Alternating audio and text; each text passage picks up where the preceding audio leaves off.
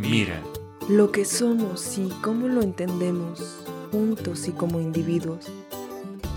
¿Hasta dónde llega lo dado por sentado y comienza lo sentido? Descúbrelo con El Ojo Podcast. Psicología, arte, misterio, actualidad. Con Guillermo Sampieri, Javier Guerrero y Sergio E. Cerecedo. Comenzamos. Hola a todos quienes nos escuchan, bienvenidos a una emisión más de El Ojo Podcast, el podcast favorito de Sauron, patrocinado por la mafia del poder y quien se le pegue esta semana y también alimentado gracias a sus oídos cual Genkidama de buena vibra. Esta noche estamos muy contentos porque vamos a hablar de un tema muy vigente que es de la educación a distancia y todo lo que se nos viene con la nueva normalidad. Hoy nos acompaña Memo Sampieri, mi compañero de siempre. ¿Qué tal Memo? ¿Cómo estás? Muy bien, Sergio, estoy bastante emocionado porque me parece que es un, tema muy muy pertinente, sobre todo en estos tiempos. Yo creo que ya todo lo vamos a tener que pensar de esta manera y, y muy contento también por, por, el invitado que tenemos. Perfecto, y hablando de precisamente eso, no podíamos abordar el tema sin traer a un experto en la materia. Entonces hoy damos la bienvenida aquí a una persona que aparte de conocerla de toda la vida, porque pues es mi primo, es emprendedor, es docente, y sobre todo buen chico. Damos la bienvenida al maestro Luis Alberto Pérez Hernández. ¿Cómo estás, Luis, esta noche? Hola, buenas noches, Memo y Sergio, ¿cómo están? Agradecido por la invitación y poder estar aquí compartiendo con ustedes un poco de, un poco o mucho del conocimiento que tengo en el área de, de la educación virtual y en otras áreas, ¿no? Eh, pues muy contento, ¿no? Muchas gracias por la invitación y pues aquí estamos para servirles. Gracias por, por acceder. No, pues sin, sin, lugar a dudas, pues bueno, cada vez que me inviten por acá andaremos. Este, igual si tienen algún otro tema que quieran que platiquemos, pues bueno, lo podemos platicar sin problemas. Pues ahorita esto es lo que está en boga de todos. Yo me encuentro haciendo algunos webinarios para algunas, este, algunas universidades aquí en la ciudad de Jalapa y de igual forma de manera independiente y para algunos medios de, de comunicación, porque pues la verdad es que esto facilitó mucho las cosas, ¿no? Y pues bueno, siempre tener nuevas perspectivas eh, de invitados diferentes, eh, digamos que los conocimientos frescos de otras personas, pues bueno, es muy, muy importante. Exactamente. A propósito, ya nos comentaste de los webinarios, pero cuéntanos en general a qué te dedicas dentro y fuera de la docencia, platícanos de tu ejercicio profesional. Formación. Sí, de tu formación profesional. Claro, pues bueno, eh, yo soy licenciado en Administración de Negocios Internacionales, eh, licenciado en Derecho, especialista en Administración del Comercio Exterior, eh, tengo un diplomado en finanzas y acabo de concluir una maestría en Administración Estratégica. Eh, lo primero, eh, las primeras, las licenciaturas tradicionales, ¿no? En los sistemas, lo que son este, el escolarizado de lunes a viernes, lo que fue negocios internacionales, en derecho, el sistema abierto, la especialidad en, Administración del Comercio Exterior ya la estudié en un un posgrado eh, con beca con ACID, en la cual pues tenía yo tiempo completo, ¿no? Es decir, tuve que renunciar a mis trabajos, tuve que dedicarme completamente a estos estudios y ya posteriormente lo que es el diplomado en finanzas y la maestría en administración estratégica las estudié en la modalidad virtual, es decir, he pasado por todas las modalidades de estudio, creo yo que pues bueno, eh, pues todas tienen sus pros y sus contras, sus ventajas y desventajas, y pues bueno, creo que eso es importante pues, para el tema que vamos a abordar hoy. Eh, en la actualidad me estoy trabajando en la Universidad Veracruzana, en la oficina del abogado general. Eh, ahí pues llevo lo que es de la Dirección de Asuntos Jurídicos, la, la, actualización de la Plataforma Nacional de Transparencia, de las obligaciones de transparencia de la oficina. Y pues bueno, soy asesor jurídico en materia de adquisiciones y obras gubernamentales, ¿no? Eh, por otro lado, los fines de semana me dedico a dar clases de manera presencial y virtual, aunque pues a partir de la pandemia puro virtual, en la Universidad de Jalapa y en la Universidad Filadelfia de México, donde ya llevo en la Filadelfia, llevo tres años y en la UX, pues apenas empecé, ¿no? Tengo seis meses dando clases ahí. No, pues qué bueno, y qué bueno sobre todo, alguna vez platicamos que los maestros que nos dotan de las mejores herramientas son los que siguen siendo ejercientes, porque se mantienen siempre frescos. Entonces es algo muy bonito que sigas ejerciendo, sigas capacitándote y pues nunca dejamos de ser alumnos. Entonces eh, es muy importante que ahora con esto de, de la pandemia, del COVID-19, muchas cosas han cambiado, ya existía este tipo de docencia, pero ahora ha tenido que ser obligatorio eh, el uso de la tecnología. Entonces, yo quisiera empezar con que platiquemos cuáles son nuestras primeras experiencias con la educación a distancia, o sea, como estudiantes, como desde, pues, desde chicos, adolescentes, no sé, coméntenos. ¿De manera formal o informal o las dos? Yo creo que ambas. Pues para responderte yo te diría que de manera informal como muchos, eh, buscando algún curso en línea, no sé, los primeros días de YouTube cuando empezaron a sacar tutoriales, tal vez. Eh, de manera formal, mi primera experiencia fue como estudiante de, psicología en la UB con su famosísimo, o bueno, sí, su famosísimo Eminus, que realmente eh, me pareció muy malo, fue una muy mala experiencia para mí y también con la ingeniería que, estaba estudiando en la Universidad Abierta y a Distancia de México. También no muy buena experiencia, tengo que decir. A nivel superior. Luis, coméntanos. Pues mira, más que lo que te puedo decir de la primera experiencia de educación formal o informal, creo que me puedo remontar a la primera vez que tuve contacto con Internet. Creo que me pareció bastante importante comentarles esto. Igual este, pues, con Sergio lo platiqué hace rato tras bambalinas. Eh, recuerdo muy bien que la primera computadora que tuvimos en la casa fue en el año 2000, Windows Millennium, y pues apenas empezaba el Internet realmente. La, anécdota chistosa aquí es que, pues bueno, era casi como, si, como el prepago en el celular. No sé si eh, tuvieron algún momento amigo, amigo Kit, ¿no? Bueno, de Telcel y eso, o de cualquier otra marca de, de telefonía pero pues bueno, tenías que ir a una tienda de conveniencia, digámoslo, Electra, y comprar una tarjetita de 100 pesitos. Tenías dos opciones, ¿no? Por esos 100 pesos tenías, no sé, 15 días de uso, digámoslo, no era ilimitado, o sea, tenía un bando de, una banda de ancha muy pequeño, o sea, realmente la velocidad de internet era muy, muy lenta, o el consumo constante de estos 100 pesitos, eh, pues bueno, se te iba en dos, tres días y es que visitabas dos, tres páginas, ¿no? Ahí lo interesante era que realmente el Internet era muy básico, no había buscadores, el navegador era lo más sencillo posible y realmente si querías accesar a una, a una página de Internet, pues tenías que saberte con pelos y señas www.todito.com.mx porque si no, no podías accesar a nada, ¿no? Realmente las páginas eran las que había en ese momento, pues eran pues, muy, muy poquitas, ¿no? Eh, eh, los correos electrónicos pues apenas empezaban como que a, vislumbrarse, había algunas redes sociales, bueno, inicios de unas redes sociales, ¿no? Me acuerdo del Hi-Fi, eh, eh, Hi-Fi y Metroflow. MySpace, eh, Altavista y un montón de cosas, ¿no? Realmente esa fue como que la primera especie de capacitación eh, que tuve de Internet, ¿no? Realmente para aprender a hacer algo, pues lo podías buscar ahí, pero pues era bastante complicado, ¿no? No era sencillo y todo era muy, muy básico, no había como que mucha, mucha información o al menos tenías que saber buscarla y se complicaba un poco. Recuerdo cómo en una época, las cuatro palabras más infames de escuchar para mí eran me firmas mi metro. Todo el mundo te acosaba, que quería tus, firmas del Metroflow, era terrible, pero bueno, no, tanto. Pues perdón. Nada, es que era, era muy gracioso, el comentario random. Pero bueno, eh, yo también comentando sobre mi primera experiencia con la educación eh, en tecnología fue como en estas escuelas de tipo ICE, CETEC y estas escuelas que hay mucho en el estado de Veracruz y pues me imagino que en los demás estados, de que pues te enseñaban Word bien básico, igual también era por ahí de ese Windows 98 Millennium y, todo ese rollo, además de, de, lo poquito que había visto en la primaria, pero cuando yo le entré verdaderamente yo tuve por ahí del 2004 compu con internet yo luego, luego a googlear sobre cine, sobre mis temas favoritos y de verdad hasta una revista que todavía leo y que ahora colaboro en ella, empecé en esa época. Y sí me, me acuerdo sobre todo del sonido, del modem, del... o como sea que Anda, que no podías utilizar el teléfono porque prácticamente te desconectaba, o sea, o te conectabas a internet, bueno, las primeras veces que me conecté a internet, o te conectabas a internet o utilizabas el teléfono, si te llamaban, no, pues, parecía ocupado la línea y precisamente porque ocupaba, pues, ocupaba todo el internet. Exacto. Lentísimo, a 24 kilobytes por segundo.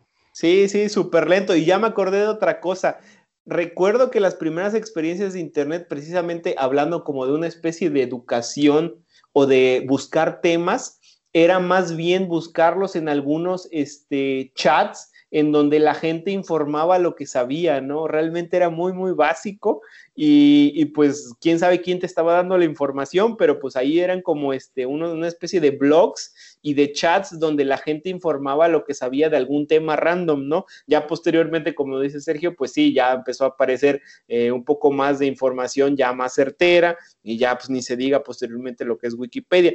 Pero bueno, ya hablando también de la educación que empecé a recibir de manera formal, pues la, primera experiencia de educación ya este, virtual, pues sí, fue Eminus, ¿no? Ya en, la carrera de negocios y luego en Derecho, pues sí llevé una que otra, una que otra materia en, este, en Eminus, pero realmente, pues no era, como lo dicen, no era una, una herramienta muy, muy, este, muy, muy certera, ¿no? Eh, la verdad es que no tenía muchos, muchos, mucho que ofrecer y pues era muy, muy básico, ¿no? Ya otra cosa, por ejemplo, la, la Universidad Virtual del Estado de Guanajuato, donde estudié la maestría, y el Instituto Educativo eh, Universitario de Puebla, donde llevé el diplomado, pues sí tenían unas herramientas más, más certeras, con mayor información, más amigables, sobre todo la de la UBEG, la de la Universidad Virtual del Estado de Guanajuato, sí tiene eh, ese sentido de intuitivo en el cual pues puedes desarrollar una educación un poco más especializada, no, no, no como otras herramientas, ¿no?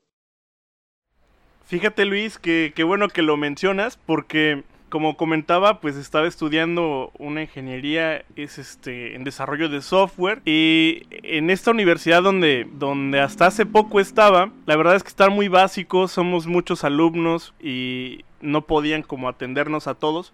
Entonces estoy optando por, por otra, ¿no? Y me llamó mucho la atención la UBEC, nada más que cuando entré y vi su oferta dije, no sé si seguir con la ingeniería o entrarle una maestría ahí? Pues yo, pues de, la experiencia que tengo, realmente tiene muchas licenciaturas, pero bueno, a nivel licenciatura me imagino que ocupan la, más o menos la misma plataforma. A nivel maestría, pues sí te diría que pues al menos las cuatro o cinco maestrías que tienen, pues bueno, de la que yo, de la que yo estudié, pues sí, la, al menos la plataforma y la forma en la que está construida toda la educación y las actividades, yo te diría, se acomodan muy bien a la vida cotidiana en la cual estás muy ocupado haciendo otras cosas. Es decir, todas las actividades las tienes que entregar los domingos eh, para tener una calificación de 10 en esa o de 100 en esa, en esa tarea, ¿no? Eh, pero aún así entienden que a lo mejor hay, hay semanas en las que estés demasiado ocupado y el domingo no termines. O sea, no pasa nada, ya corresponde a ti tu responsabilidad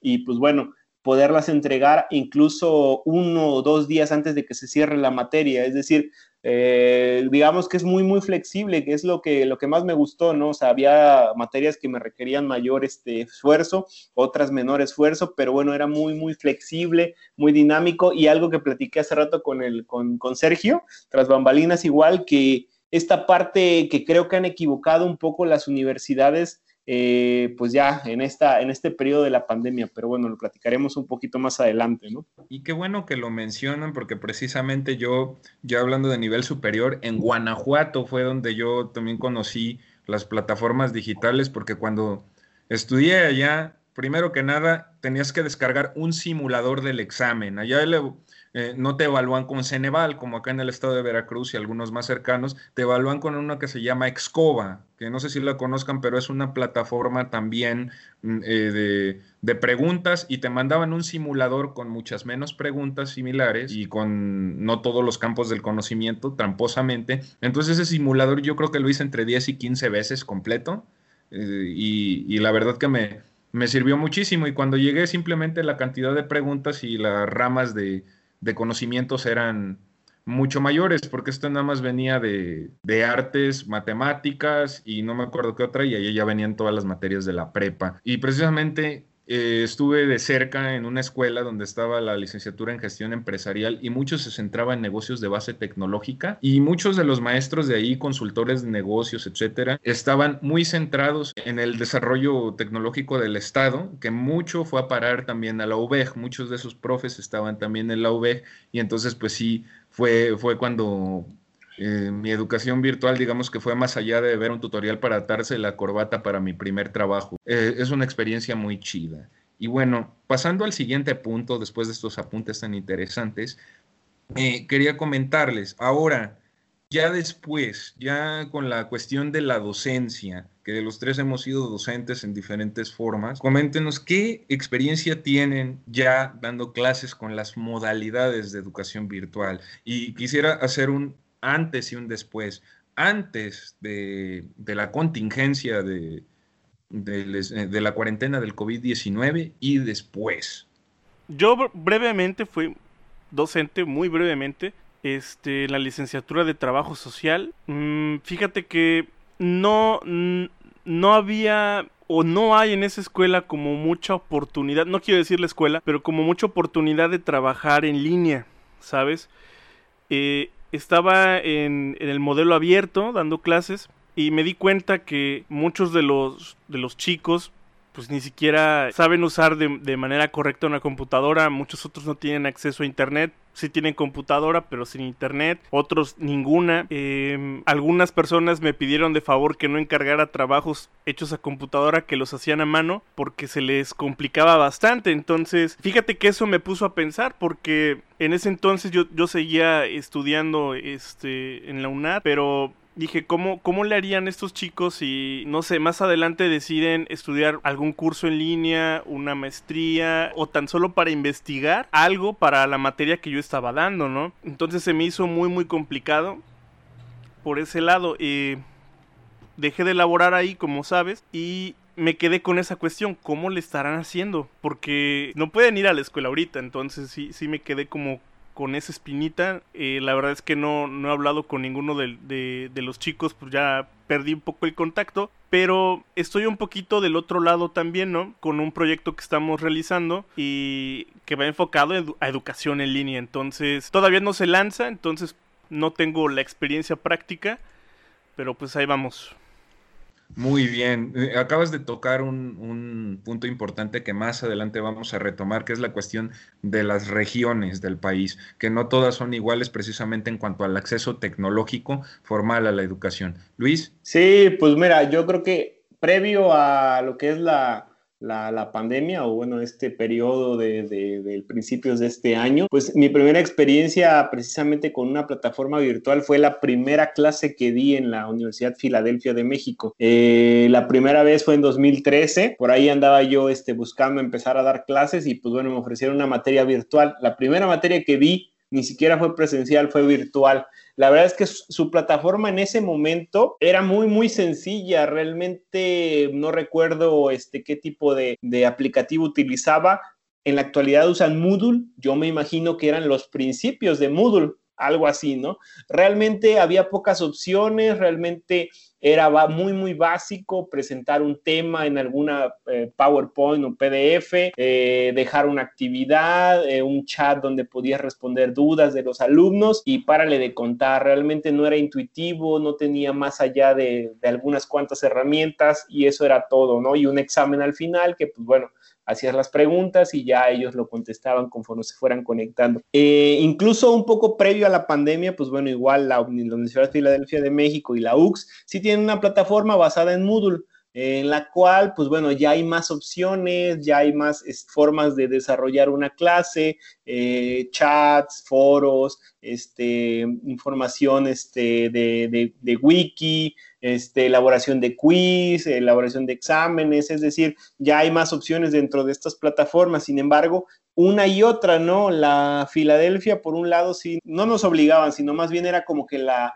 la opción, si dabas clase presencial, tenías que, pues bueno, al mismo tiempo subir material eh, virtual de la clase para que los chicos pudieran checarlo si no habían puesto mucha atención en la clase presencial. En la UX era más opcional todavía, es decir, únicamente era si tú querías como docente subir información a la plataforma y punto, ¿no? Si subías, pues obviamente el pago era un poco mejor, pues yo desde el principio lo subí, porque aparte ya tenía la experiencia con la Universidad de Filadelfia, ¿no? En ese sentido, pues ahora, pues sí veo la gran diferencia, ¿no? Mientras que en la primera, en la, en la Filadelfia, pues ya todos manejábamos más o menos la plataforma, algunos maestros, pues les costó, sí, les costó bastante trabajo, porque, pues bueno, eh, de por sí tenían eh, dificultades con la, la plataforma, en la UX fue todavía más, con más consecuencias, ¿no? Como era opcional la plataforma, pues tuvieron que hacer varias capacitaciones y tratar de cubrir a la mayoría de los maestros, que algunos maestros pues ya sí estaban muy, muy, muy enfocados en lo que era la educación presencial, entonces les costó bastante trabajo adaptarse al uso en la plataforma. Pues nosotros que ya veníamos utilizándola, tanto en una como en otra, pues fue más sencillo, ya nada más ahí es donde yo creo que han errado un poco la, la dirección o el sentido de esta educación y pues bueno, me gustaría enfocarme en dos términos, lo que es la educación virtual y la educación en línea. Mientras que la Universidad Virtual del Estado de Guanajuato literalmente es una educación virtual en la cual las actividades y la plataforma requiere de, precisamente de la asincronía de los estudiantes y maestros. Es decir, las actividades ya están dadas, ya está la información, ya está todo diseñado. El alumno se puede meter en cualquier momento y checar la información, hacer la actividad en el momento en el que él eh, tenga el tiempo. Eh, de, con determinados eh, periodos de, entrega en la plataforma o al final, antes de que se cierre la materia. Y lo que han hecho la universidad, estas universidades, al menos en la, en la ciudad de Jalapa, es hacerla en línea, obligando, por ejemplo, a un maestro a tener que hacer videoconferencias en el mismo horario en el que daba la clase en presencial. Es decir, si te tocaba 7 de la mañana, conéctate 7 de la mañana con los alumnos. Digo, es entendible, ¿no? Ibas a una universidad porque pues te trasladabas hasta allá, eh, te metías a un salón, el maestro tenía que estar ahí, pero ahora estabas en tu casa, es decir, desde tu casa, me imagino a los alumnos teniendo que se levantar a las 7 de la mañana para tomar una clase donde un maestro le daba a través de una videoconferencia, pues lo mismo que hacía en presencial, ¿no? Es decir, ahí es donde yo creo que han errado un poco, ¿no? Y este es el concepto de educación en línea, donde la sincronicidad tanto de maestros como alumnos tienen que ser en el mismo momento. Y ahí es donde yo creo que han errado, ¿no? En lugar de pensar en esta nueva normalidad como la oportunidad para tras, transidir o, o ir hacia un modelo virtual, lo han convertido en una especie de virtual en línea en el cual claro pues bueno, tanto maestros como alumnos, yo creo que la, hemos sufrido, ¿no? Y ya no me dejarán mentir, pues como bien lo comentan, de las diferentes regiones, pues también en la, ciudad de Jalapa, Veracruz, o en el estado de Veracruz, pues bueno, no todos tienen ni las mismas condiciones, ni de internet, ni de herramientas tecnológicas, ni de aplicativos, ni de, ni de celulares o computadoras con la misma capacidad. Entonces, pues bueno, un sinnúmero de, condiciones que, pues bueno, en esta pandemia se han dejado notar y que pues poco a poco han, este, han salido, ¿no? Y han, repercutido en lo que ahora los alumnos, pues bueno, desean, la mayoría desean fervientemente regresar a clases presenciales porque, pues bueno, se demostró que ninguna universidad estaba realmente eh, con esa misma capacidad que, por ejemplo, la UBEG. Yo también pasé de estudiar en la UBEC antes de la pandemia y durante la pandemia y prácticamente no sucedió nada. Es la, misma educación que recibía y las mismas actividades, la misma información, es decir, no hubo cambios, cosa contraria con estas universidades que eran completamente presenciales y ahora chútate la virtual. Oye, Luis, me parece eh, buenísimo esto que dices, la diferencia que haces de virtual y en línea, este, me parece súper pertinente y decir que estoy totalmente de acuerdo. De hecho, em, acabo de salir de un curso donde es sobre, sobre educación y modelos educativos y demás, en la que hacen esta diferencia también y, y comentan que la educación normal las escuelas eh, comunes pues ya tronaron porque no, están dando el ancho, ¿no?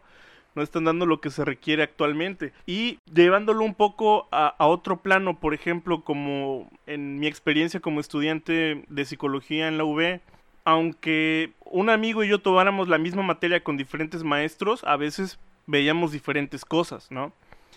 Yo creo que ese es un gran problema en la educación y es una gran traba y también una gran razón por la que no han dado ese, ese paso, esa migración hacia lo virtual. Como que no es un programa homogéneo que todos los docentes están respetando, o, o al menos en ese momento. Claro, esta parte de la libre cátedra, y lo entiendo, o sea, ya que estás en la práctica docente, pues sí está el programa de estudios, sí está eh, las actividades y todo lo que ya está planeado, pero pues sí, o sea, así como cada persona le, le proporciona en un emprendimiento a su emprendimiento la forma en la que es, así cada maestro le da su sentido y la forma en la que lo ve cada materia, ¿no? O sea, podemos estar tres maestros o dos maestros dando la misma clase y definitivamente no la vamos a dar igual. Podremos dar más, o sea, en general los mismos contenidos, o incluso más o incluso menos dependiendo de todo esto, ¿no? Y pues bueno, eh, lo entiendo perfectamente, ¿no? De hecho, pues bueno, esta parte de lo virtual y lo, este, y lo en línea, pues sí lo traigo también bastante claro porque también en la universidad estoy dentro de la Universidad eh, Veracruzana, estoy dentro de un comité en donde estamos analizando esto precisamente para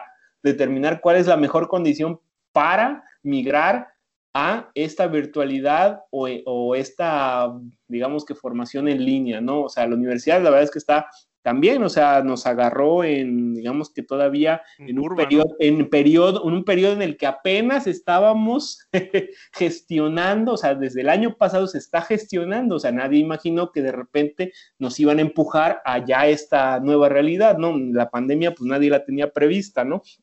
En ese sentido, en ese sentido, sí te comento, o sea, se ha estado analizando bastante porque precisamente no se quiere caer en los mismos errores.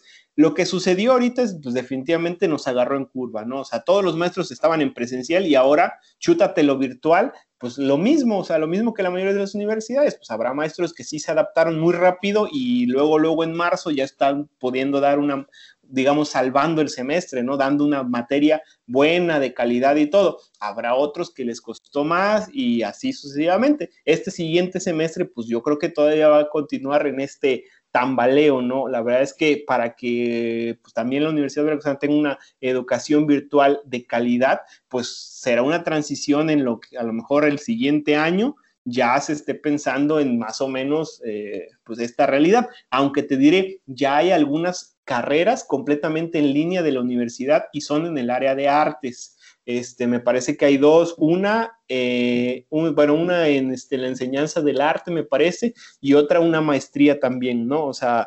También tienen la de inglés y una ingeniería, la ingeniería de software también está en línea. Ándale, o sea, ya hay, pero digamos que es todo aislado, o sea, como, bueno, nada más hablando de la universidad, es un mundo, la verdad es que bien pudiéramos ser un mini gobierno estatal, porque tantas regiones, tantos municipios, tantas eh, facultades, o sea, es bastante complicado mantener, digamos que todo, todo ordenado, ¿no? En ese sentido, pues bueno, se han hecho esfuerzos de distintas facultades en distintas regiones, ¿no?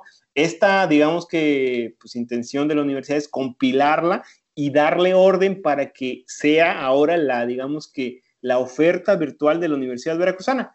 Va a tardar, sí, estamos en eso. La verdad es que es complicado, se han estado realizando esfuerzos, pero bueno, no es algo que así como eh, por, arte de magia se puede hacer, la verdad es que va a costar bastante trabajo. Y Eminus se ha venido mejorando, de hecho ya se le, se le añadieron otras herramientas que a mi parecer, hasta lo que he visto, sí la va a mejorar, pues bueno, si no es en un 100, en un 200%. O sea, va a haber una buena oferta a través de las plataformas que ya se crearon y que se están creando, ¿no? A mí me encantaría que, que la UV de repente diera esta noticia va a haber Universidad Veracruzana virtual. Yo fascinadísimo.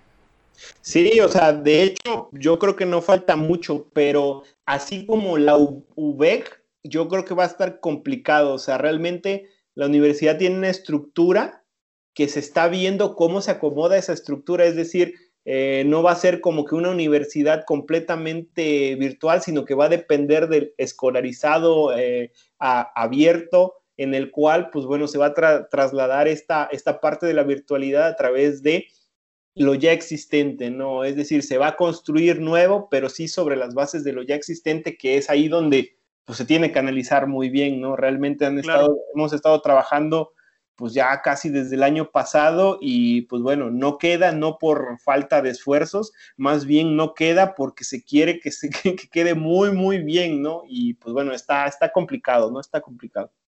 No, pues para nosotros, Luis, es alentador lo que nos comentas de que se están haciendo grandes esfuerzos y sobre todo, pues, de esta alma mater de ustedes dos y pues una, la universidad de nuestro estado, sobre todo porque sí hace mucha falta esa, esa infraestructura. Yo quiero comentar, a mí me ha tocado en el, inicio de, ser profe con medios virtuales, me tocó en eh, educación básica. Entonces, en educación básica, la bondad que brindan estas plataformas tipo Classroom, desde ahí las, las conocí, y también en la universidad de Edmodo y otras que son como tipo redes sociales para educación, eh, Classroom sí es más centrada en eso, son eh, a nivel educación básica le brindan mucha seguridad, por ejemplo, a los papás, de que uno está, de que pueden monitorear, de que están las fechas de entrega, de que lo que hacen en clase tienen un ranguito y tú puedes poner avisos y ahí pues este, ellos se enteran, porque sí es muy importante acá. En, acá en la universidad, pues cada quien solito sus responsabilidades, pero cuando tienes que dar seguimientos a alumnos más, eh, pues alumnos de educación básica, digamos primaria, secundaria, y en la, en la parte tecnológica, pues eh, que según están muy versados y esto del famoso que ya traen el chip, pues a veces no es tan cierto. La, supervisión de, a través de, estas plataformas, pues eh, nos lo permite y nos permite pues también eh, mandar contenidos, porque pues a propósito de, de, lo que estábamos comentando, creo que hay tres cosas muy muy importantes a considerar en la nueva normalidad. Aparte de lo ya hablaron un poquito de la libertad de cátedra, porque pues por ejemplo, yo estoy en grupos de redes sociales de maestros en línea y sobre todo hay gente de educación básica y media superior, y muchos de ellos dicen que les preocupa demasiado la parte humana, la parte de la interacción, y es la parte de exactamente este profe chido, aparte de por sus contenidos y su cátedra, por esto y el otro, que les preocupa esa parte humana, pero también, y ya, ya habían mencionado ustedes que eso es en parte por lo que se pone en vivo, ¿no? Por lo que quieren a fuerzas eh, respetar el horario, respetar la, la, sincronía, como dicen, pero yo les quiero dejar la interrogante. En las materias que, en la materia, en las materias que has impartido, Luis, ¿hay algún contenido, o en las materias que, tú has llevado, Memo, o que conocen, ¿hay algún contenido que deba ser presencial? Porque, por, según su criterio y según la práctica, porque, por ejemplo, el Politécnico ya presentó su plan mm, de cómo van a operar en esta nueva normalidad por mientras y carreras como medicina, como odontología, eh, principalmente ciencias de la salud, pero también algunas otras que requieren de práctica. Eh, van a turnar a los grupos para que no sean tan grandes. Entonces, mm, pensando en, las disciplinas que ustedes imparten o que han recibido, ¿qué, cuál, ¿cuál es la parte que ustedes creen que a fuerza debe ser presencial o que nutriría demasiado eh, la educación de, de esa carrera? Sí, sí, sí, sí. La respuesta rápida, ninguna. ¿Por qué? es muy las materias que yo he recibido fueron muy teóricas. Entonces realmente no había necesidad de, de hacerlo presencial. O sea, como que no, la verdad no. Muy bien. Entonces, ¿de alguna que te imagines de, de otra carrera que puedas comentar? Por ejemplo, de lo que yo he estudiado. En psicología definitivamente tiene que ser presencial. En mi opinión, a pesar de que la UNAM tiene eh, psicología en línea, por ejemplo. Pero sí es muy necesario ir a campo, es muy necesario trabajar con personas, hacer prácticas supervisadas de todos los tipos en, en las áreas de aplicación de la psicología. En mi opinión, sí es este es muy enriquecedor y no, no lo vas a, a suplir con ningún libro. Ok, es bastante interesante. ¿En tu caso, Luis? Pues yo creo que la mayoría se podría virtualizar, pero requerirían de una serie de herramientas pues, pues todavía más avanzadas, ¿no? No sé si, si en todas las carreras pues ya estén al mismo nivel, ¿no? De las que yo he podido dar, pues sí, o sea, son teóricas, la parte teórica se puede dar normalmente en este, eh, pues en cualquier plataforma a través de videoconferencia, pero habrá unas partes que pues definitivamente necesitaría yo una serie de herramientas que pues no hay, no hay en la actualidad o no tengo o no he desarrollado, ¿no? Por ejemplo, en, la área, en las áreas de comercio exterior, la mayoría se podría dar este, virtual, es decir, sin ningún problema, pero por ejemplo, las partes prácticas donde ir a la aduana, eh, ver los contenedores, es decir, ver los barcos, eh, todas esas cuestiones, a menos que uno se desarrollara toda una serie de herramientas donde pudiéramos hacer visitas virtuales a la aduana, pues bueno, pero pues en este momento ni he desarrollado las herramientas, ni creo que existan esas herramientas o pues no las han desarrollado. Es decir, no hay, por ejemplo, estas visitas guiadas a la aduana, pues que bien se podrían hacer de manera virtual, que le darían a los, a los jóvenes pues las herramientas necesarias, no solo teóricas, sino prácticas, ¿no? Coincido con, contigo, ¿no? En algunas partes, por ejemplo, las áreas de medicina, de mecánica, de algún tipo de ingeniería, pues les costaría mucho trabajo enseñarle a los alumnos cómo armar y desarmar, por ejemplo, un motor, un motor eléctrico, alguna instalación eléctrica, si no lo estuvieran haciendo, ¿no? En ese sentido, pues costaría mucho trabajo a lo mejor desarrollar estas herramientas virtuales o a lo mejor serían inexistentes en este momento. Te comentaba también tras bambalinas que pues en esta parte de lo que hemos hecho durante, en la universidad durante algún tiempo, eh, sobre todo en las adquisiciones, pues me he dado cuenta que se han adquirido muy buenas herramientas tecnológicas. Te comentaba hace rato que en medicina, pues yo no me iba a imaginar que en algún momento íbamos a poder comprar Digo, normalmente se compran dummies o de este tipo de muñecos en los cuales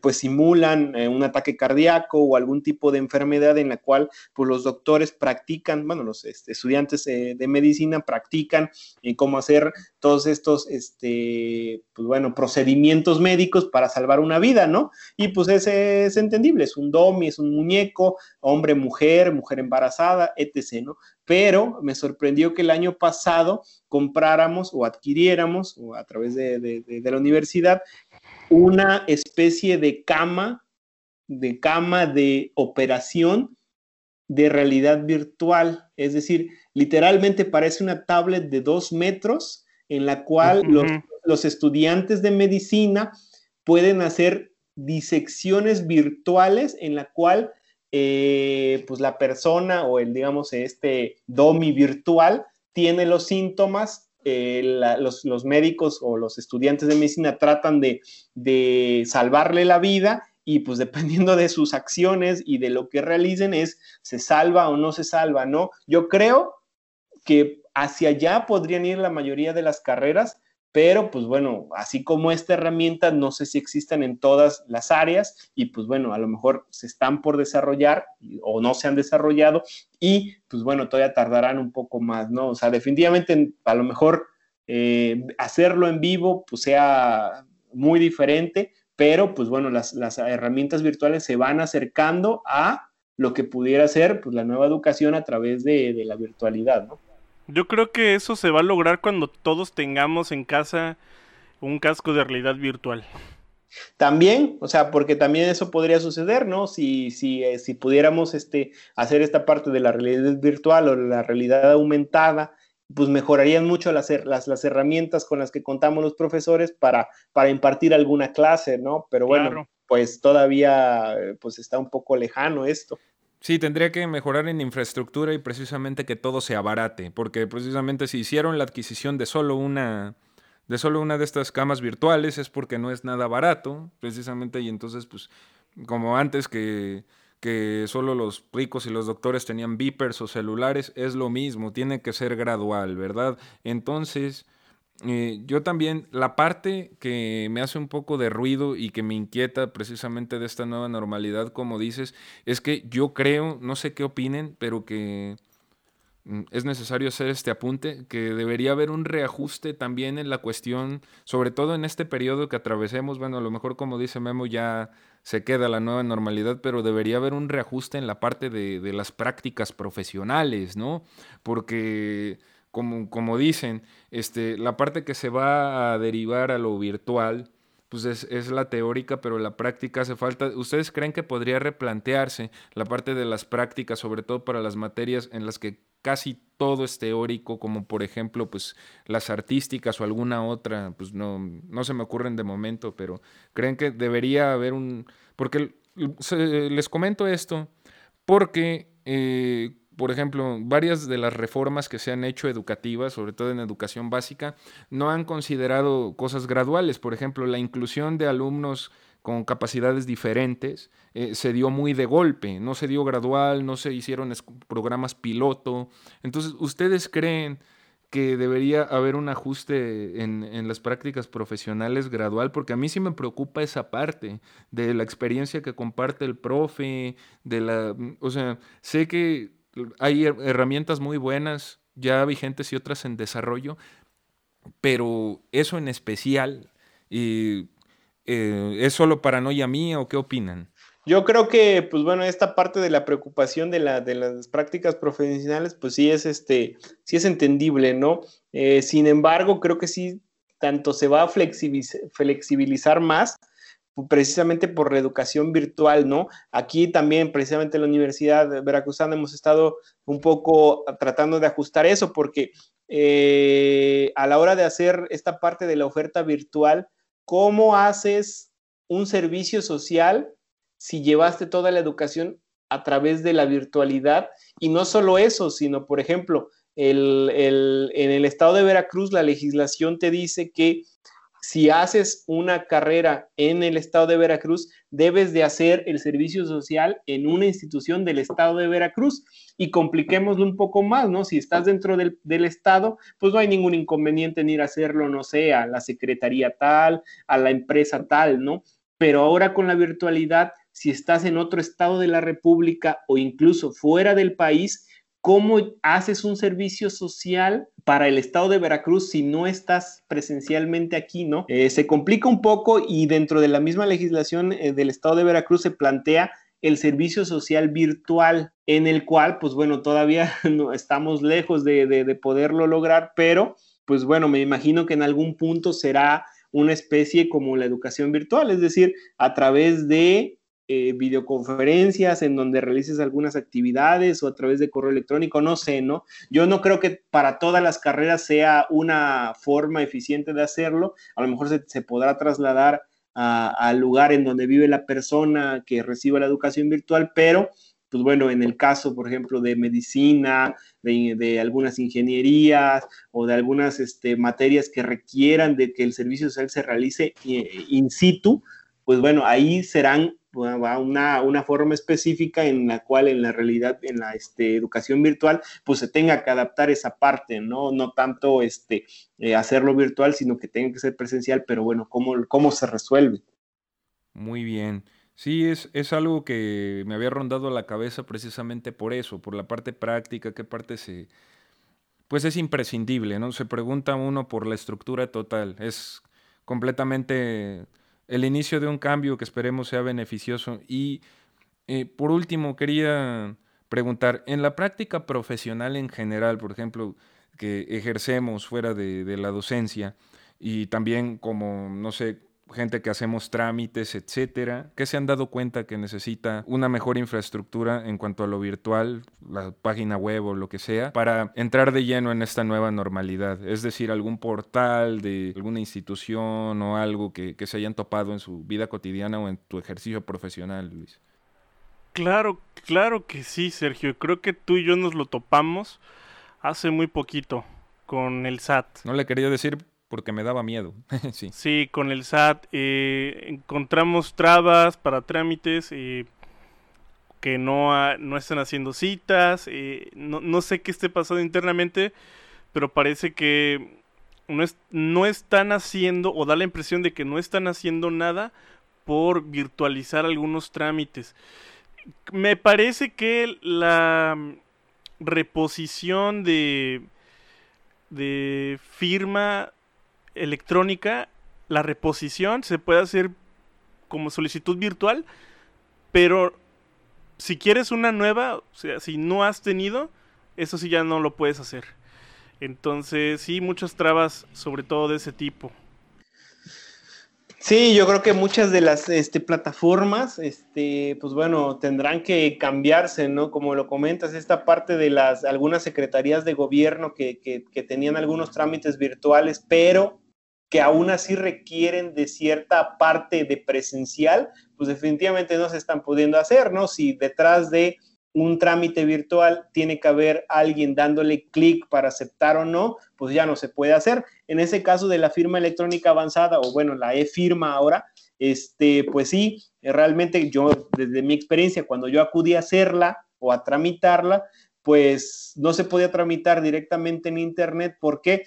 Porque eh, dentro de las instalaciones del SAT te toman ciertos datos biométricos, biométricos. los cuales pues me imagino que sale muy caro un software para que lo realices desde tu casa o no lo han podido vincular porque no se imaginaban que iba a venir esta pandemia, ¿no? Entonces, las huellas digitales, el iris, este, y otros datos biométricos que toman, pues no los puedes tomar desde tu casa porque pues necesitan de algún software que seguramente solo tienen ahí en, el, en las instalaciones del SAT, ¿no? La reposición, pues sí, porque pues ya tienen esos datos y lo único que hacen es cambiar el resto de la cadena de tu firma electrónica o de tu e-firma, pues para pues para darte una nueva, ¿no? Este, pero sí, o sea, de igual forma, pues yo te puedo comentar algunos trámites, yo que llevo la Plataforma Nacional de Transparencia, en este sentido, los trámites a través de la plataforma, pues se siguieron haciendo, este, lo que son las actualizaciones de, las obligaciones de transparencia de, de, la oficina donde trabajo, se pudieron seguir realizando, ¿no? Pero bueno, de estas plataformas, pues son algunas, lo mismo en el ámbito jurídico, ¿no? Los juzgados o las materias de, de impartición de justicia que tenían la opción de virtualidad, pues sí siguieron funcionando, pero vemos que la mayoría no. Es decir, a lo mejor a nivel federal los amparos virtuales sí se pudieron seguir llevando a cabo los trámites. ¿Por qué? Pues porque ya había una infraestructura, pero el resto de las, de las este, juzgados que no tenían esta parte de la virtualidad o que no había legislación al respecto, pues están parados. Digo, tanto así que me imagino porque vieron la noticia que apenas se aperturaron los juzgados y ya había colas enormes ahí en la Ciudad de México, en la cual, pues bueno, todo el mundo a meter sus trámites porque pues estuvieron parados hasta hace poquito. No, pero fíjate que al menos, o sea, yo entiendo esa parte, ¿no? Que, mencionas de que te piden huellas y hasta datos de tu iris. No te pidieron tu ADN porque ya, ya, ya era mucho, pero, pero al menos una opción, una opción porque eh, sin duda han estado parando la economía sin querer queriendo. Sí, nuevas empresas, nuevos emprendedores se quedaron así con las manitas arriba. Entonces, sí, no nos dan muchas opciones. Sí, la cuestión del emprendedurismo exactamente de toda la gente tuvo que cambiar de giro, cuántos locales no se cerraron, entonces gente que se quedó sin chamba o que ah, para muchos fue el momento de emprender lo que tenían años con ganas de hacer, precisamente se ve frenado por esos trámites burocráticos. Y otra cosa muy importante que en general nos topamos, creo que las plataformas eh, como la burocracia misma, a veces son muy lentas o, según me han comentado, según nos han comentado, están eh, diseñadas para sistemas operativos viejos. Como sabemos, ahorita tener una imagen de un mega para nosotros no es nada.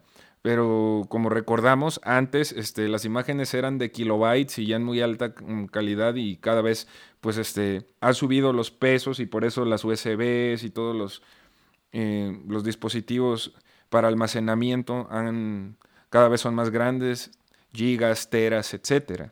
Entonces, eh, hay, me, he topado también con plataformas que si no es con tal navegador, no se sube o eh, que no te detecta ni, ni, los PDFs si tienen cierto peso y hay veces que dices yo no le puedo quitar a este documento por X o por Y, ¿no? O sea, siempre se pueden comprimir, pero la calidad o no sé si con documentos legales, en general eso también, no se está preparado a nivel la arquitectura del sistema, ¿no?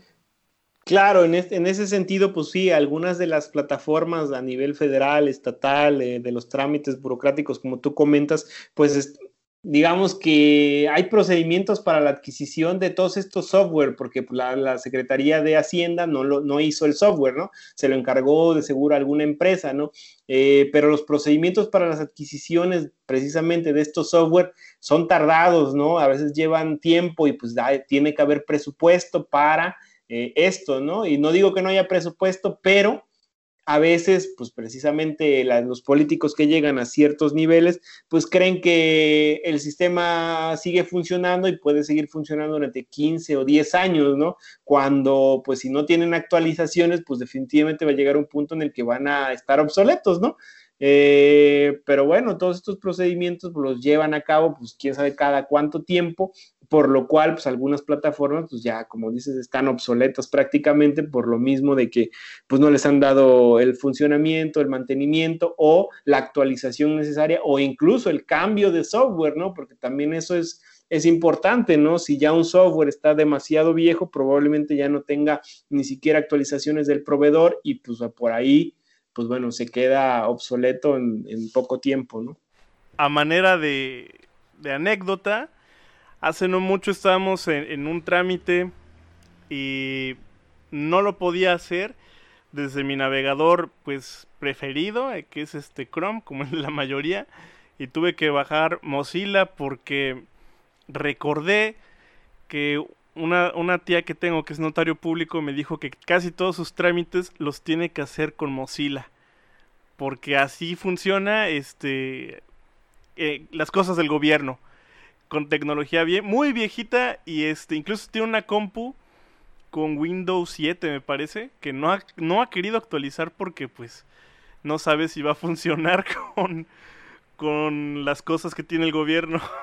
Sí, precisamente, fíjate, tengo la anécdota que, pues bueno, este, tengo una Mac y tengo una computadora, una laptop sencilla, ¿no? Es de Acer, eh, pero precisamente eh, pertenezco al régimen de incorporación fiscal y cuando yo llevaba mi contabilidad para hacer las declaraciones bimestrales, me, tomé me topé precisamente eso, cuando dejé de utilizar la lap y empecé a utilizar la Mac, pues resultaba un poco tedioso poder subir las, las, este, las actualizaciones bimestrales, ¿no?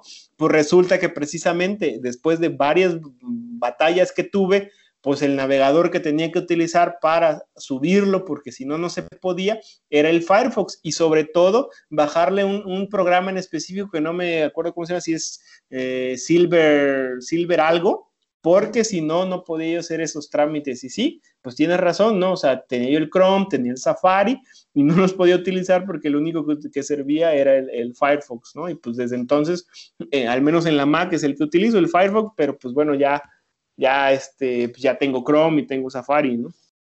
Exactamente. Sí, eh, ha de ser el Silverlight, ¿no, Luis? ándale, ándale, sí. de hecho, de hecho, tenías que meterte a la página de la Secretaría de Hacienda y Crédito Público y descargar, bueno, ahí te, explicaba cómo descargarlo, agregarlo y no sé qué tanto hacerle y ya, ¿no? Pero dos o tres veces porque cambié de o actualicé la computadora, pues valió y entonces me conectaba yo y por eso sí, llamaba yo a la Secretaría y paso a paso me iban diciendo y pues ya lo hacía yo, ¿no? Pero pues si no, era, no puedo declarar, o sea, tengo que declarar, pero no puedo declarar. ¿Por qué? Pues porque las herramientas que tengo no funcionan, pero no funcionan pues porque su software está así diseñado. No, no hombre, otra, otra cosa peor. Recuerdo que en varias ocasiones mi tía le tuvo que hacer downgrade a, a Java. Ándale, sí. Downgrade. Eso precisamente, o sea, no era el más actual, tenía que ser uno en específico, ¿no? Un viejito, muy viejito. Sí, sí, sí, sí, sí, me pasó lo mismo, o sea, tenía que hacer eso más el, el, Silver Shield, que también este, tenía que descargarlo cada vez que actualizaba yo la computadora o que la mandaba yo a, a mantenimiento. Era de esos programas que nadie sabía para qué servían, pero algo te estorbaba. Ándale, precisamente.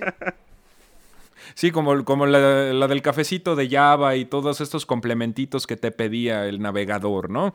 Y bueno, eh, hemos llegado al final de esta emisión. Eh, hemos platicado de temas que dan para un programa en sí. ¿A qué conclusión podemos llegar con toda esta cuestión de la medialidad de la educación?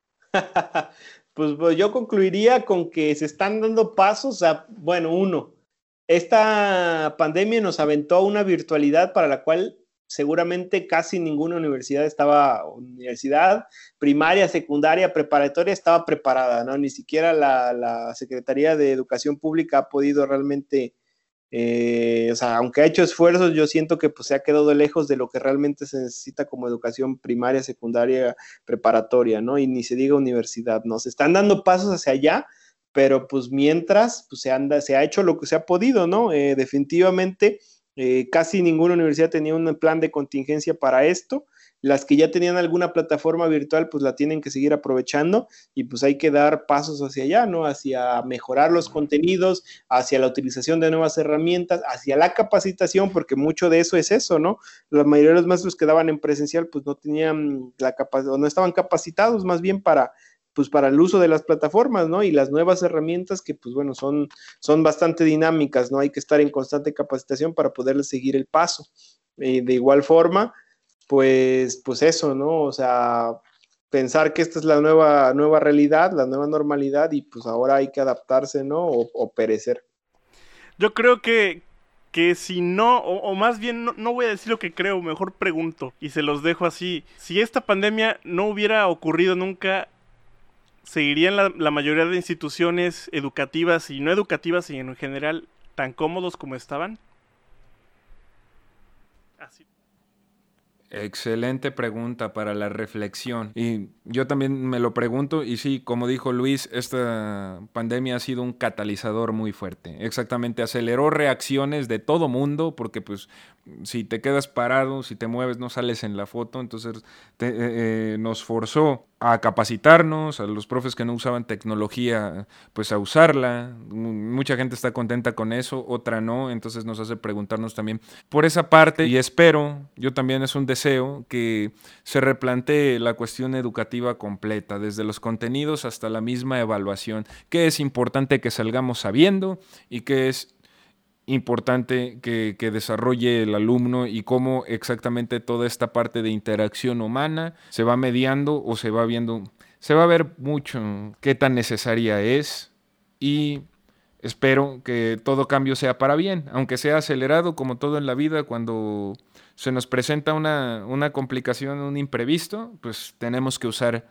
eh, la cabeza, el intelecto. Bueno, nos despedimos. Muchas gracias Luis por tu gran aportación. Esta es tu casa virtual cuando tú quieras. Y pues eh, platícanos dónde te pueden seguir. Sabemos que has hecho webinarios, que, tienes, que has escrito artículos. ¿Dónde pueden seguir tu trabajo nuestros escuchas? Pues miren, yo en, Facebook, en mi Facebook, este, prácticamente es este, mi nombre completo, Luis Alberto Pérez Hernández, así me pueden buscar. Eh, de igual manera tengo un blog en WordPress, es legisiderecho.wordpress.mx, eh, en el cual, pues bueno, subo información en un principio solo de derecho, ahora ya pues de administración estratégica, comercio exterior y otras. De igual forma en mi Twitter, arroba Luigi Pérez H. Eh, y pues en Instagram igual luis.perezh, ¿no? Ahí me pueden seguir en todas las redes sociales, pues bueno, para cualquier información que necesiten. Y agradecido, muchas gracias por el que me hayan invitado. Realmente es un espacio abierto en el cual se pueden compartir bien las ideas. Eh, cuando me quieran volver a invitar para algún otro tema de derecho, de comercio exterior, de administración, de administración estratégica, eh, pues bueno, tengo la afición por correr. Igual si les interesa por ahí alguna, algún podcast eh, enfocado en lo que es el trail running, igual estoy puesto y o para el que el tema que necesiten yo me adapto sin problemas. Bien versátil el asunto. Vientos, y muchas gracias. y tenemos que agradecerte nosotros por, por regalarnos esta hora de, tu tiempo. Y, la verdad es que creo que es de los programas más pertinentes que hemos realizado. Exactamente, Memo. De mi parte nos despedimos los tres. Su servidor Sergio S. les agradece y le dedicamos precisamente este programa a toda la banda docente, a los estudiantes y a toda la gente que próximamente, más bien que desde el lunes pasado, pues ya están entrando a CTE, a clases y pues eh, se están adaptando. Mucha fuerza a todos porque sabemos que no para todos es fácil, que es algo distinto. Recuerden que estamos en Spotify, en Radiocast, en YouTube, en Facebook, ustedes den like. Y si les gustó este programa, les recomendamos escuchar en el que hablamos sobre educación, universidades y en todos los que están relacionados con estos temas. Va un, un hilo bastante interesante. Hasta pronto, buena noche y escúchenos en la siguiente. Buenas noches, hasta luego. Hasta luego. Muchas gracias. Esto fue El Ojo Podcast. Hasta pronto.